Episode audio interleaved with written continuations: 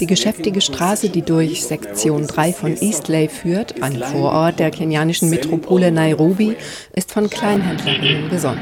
Sie bieten alle möglichen Waren an, Dinge des täglichen Bedarfs. Hinter den Straßenhändlerinnen liegen die Shopping Malls und im Juni, mitten im Ramadan, kaufen hier viele Geschenke für ihre Familien und Freunde. Die meisten Menschen hier sind Somali, denn der Stadtteil ist vorwiegend von kenianischen Somali und somalischen Flüchtlingen bewohnt. Ein Käufer in den großen Supermärkten ist Warsame, ein 25-jähriger Flüchtling, der Ende Dezember das erste Mal nach Nairobi kam. Diese Stadt ist nicht das gleiche wie ein Flüchtlingslager.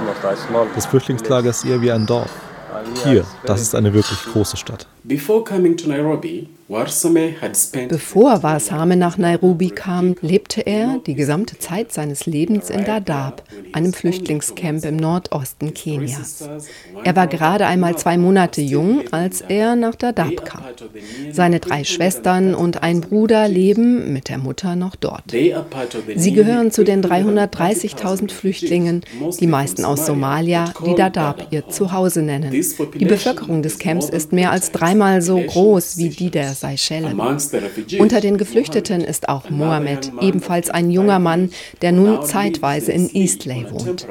Er musste erfahren, dass der Status eines Flüchtlings und alle negativen Konsequenzen, die damit verbunden sind, auch außerhalb des Camps nicht einfach aufhören zu existieren. It's very hard to get a job here. Es ist sehr schwer, hier eine Arbeit zu finden, weil wir Flüchtlinge sind. Das ist unser Status. Niemand gibt dir damit einen Job. Sie wollen eine kenianische ID-Karte sehen, einen kenianischen Ausweis. Ich arbeite. Ich bin einfach nur hier. Gerne würde ich meine Ausbildung fortsetzen. Aber ohne Geld kannst du nichts tun. Gar nichts. Also bin ich einfach da ohne irgendetwas zu tun. Obwohl er in Eastley arbeitslos ist, hat Mohammed keine guten Erinnerungen an das Leben unter ständiger Kontrolle innerhalb des Flüchtlingscamps. Das Leben im Flüchtlingscamp ist sehr, sehr schwer. Wir sind in Dadaab bereits sehr jung zur Schule gegangen. Für uns wurde alles bezahlt. Die Schule, das Essen, alles wurde verteilt. Das Problem ist, dass du keinerlei Genehmigung bekommst, die Grenzen von Dadaab zu verlassen. Wenn du zum Beispiel etwas aus der Stadt brauchst, aus Garissa oder Nairobi, sagen sie dir einfach, dass du da nicht hingehen kannst, weil du ein Flüchtling bist.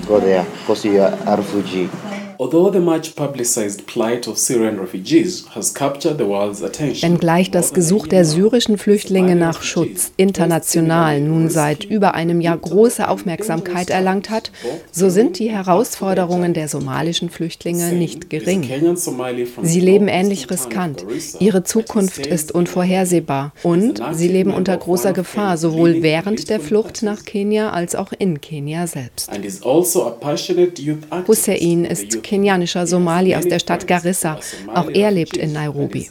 Er ist ein aktives Mitglied einer der großen politischen Parteien und ein ambitionierter Aktivist des Jugendverbandes. Die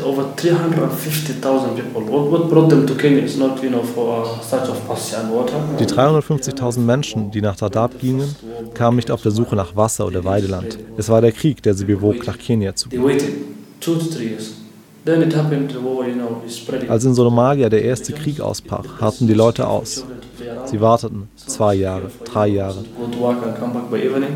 Dann dehnte sich der Krieg bis in ihre Region aus und es war für die Kinder nicht mehr sicher, draußen zu spielen. Es war nicht mehr sicher, zur Arbeit zu gehen oder der Weg am Abend nach Hause zurück. Die Leute gingen nach Kenia, um ihr Leben zu retten. Ich habe sie gefragt, wie viele Menschen sie kennen, die gestorben sind. Und die Antwort war, fast alle, die sie kannten, waren tot. Vor allem Kinder starben auf der Flucht an Hunger und Durst oder sie erlagen Verletzungen. Die Sache wurde für die somalischen Geflüchteten noch komplizierter, seit Kenia Ziel verschiedener terroristischer Anschläge der Terrormiliz Al-Shabaab wurde. Einige Angriffe ereigneten sich in Eastley, also in jenem von Somali bewohnten Stadtteil in Nairobi. In den letzten Jahren kamen so Dutzende Menschen ums Leben. Die Sicherheitsvorkehrungen haben Somalis generell ganz besonders aber die somalischen Flüchtlinge getroffen.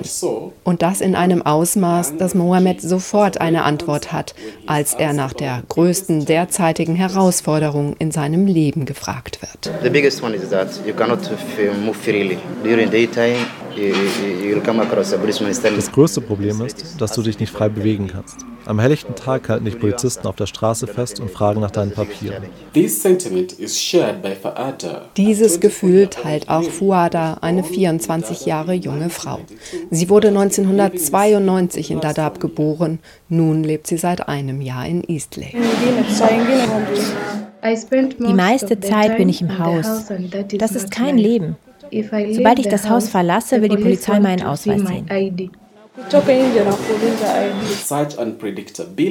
Von dieser Unvorhersehbarkeit und Willkür fühlt sich Fuada oft völlig überwältigt. So sehr, dass sie sich manchmal fragt, ob ein Leben in Somalia, das sie nicht kennt, nicht vielleicht doch besser wäre. Ich möchte eines Tages nach Somalia zurück, denn hier in Kenia habe ich keine Staatsbürgerschaft, ich bin Flüchtling. Allerdings habe ich an Somalia keinerlei Erinnerung. Wenn meine Mutter davon spricht, wir sollten nach Somalia zurückkehren, Gut, dann gehe ich. Hier habe ich keine Arbeit, keinen Ausweis. Was soll ich hier machen?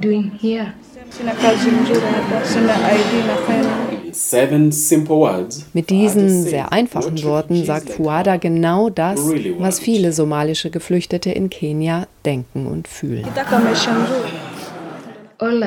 Alles, was ich mir wünsche, ist ein gutes Leben. Indeed, refugees like Faada, Mohammed and Warsame und genau das ist ihr Recht. Fuada, Mohamed und Basame haben ein Anrecht auf ein gutes Leben. This is John Bakali reporting for South North Radio from Nairobi, Kenya.